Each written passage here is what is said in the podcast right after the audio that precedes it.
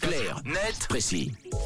Et l'actu euh, en non-stop, euh, ou en tout cas, on décrypte euh, l'actu en non-stop avec Tom Docarnet précis qui est dérangé par l'odeur du tabac ce matin. Ouais, c'est le lot de pas mal de non-fumeurs, hein, Mathieu. Rien de pire qu'un nuage de fumée qui vous agresse la figure lorsque vous croisez quelqu'un qui fume dans la rue, ou encore l'odeur du tabac froid dans un cendrier débordant de la veille. Ah. C'est typiquement des exemples de tabagisme passif lorsque la fumée est imposée à autrui.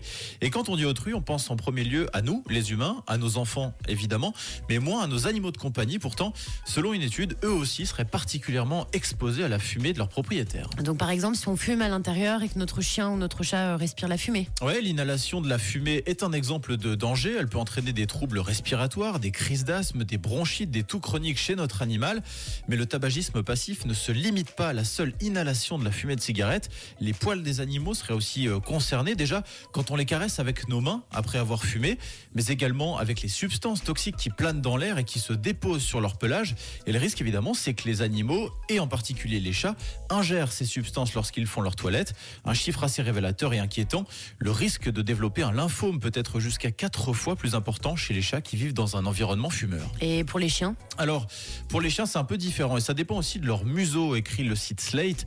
Les chiens à museau long exposés à la fumée de cigarette ont un risque de cancer nasal jusqu'à deux fois et demi plus important que les autres, tandis que les chiens à face courte sont prédisposés aux tumeurs pulmonaires.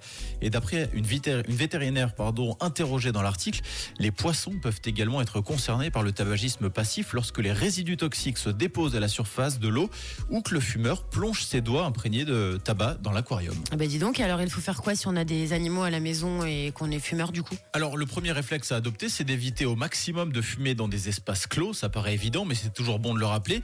Aérer les pièces au maximum, se laver les mains avant de caresser son animal et nettoyer son habitat. Les spécialistes conseillent également de vider les cendriers des endroits fermés, dans des endroits fermés inaccessibles pour les animaux afin de contourner toute possibilité d'ingestion. Ouais, et puis autre possibilité euh, aussi, euh, éventuellement, vous rendre sur le site euh, stopsmoking.ch, vous trouverez des offres d'aide et des conseils pour arrêter de fumer, par exemple. Merci Tom. Sujet euh, très intéressant à réécouter en podcast. Parler d'actu, c'est aussi sur rouge.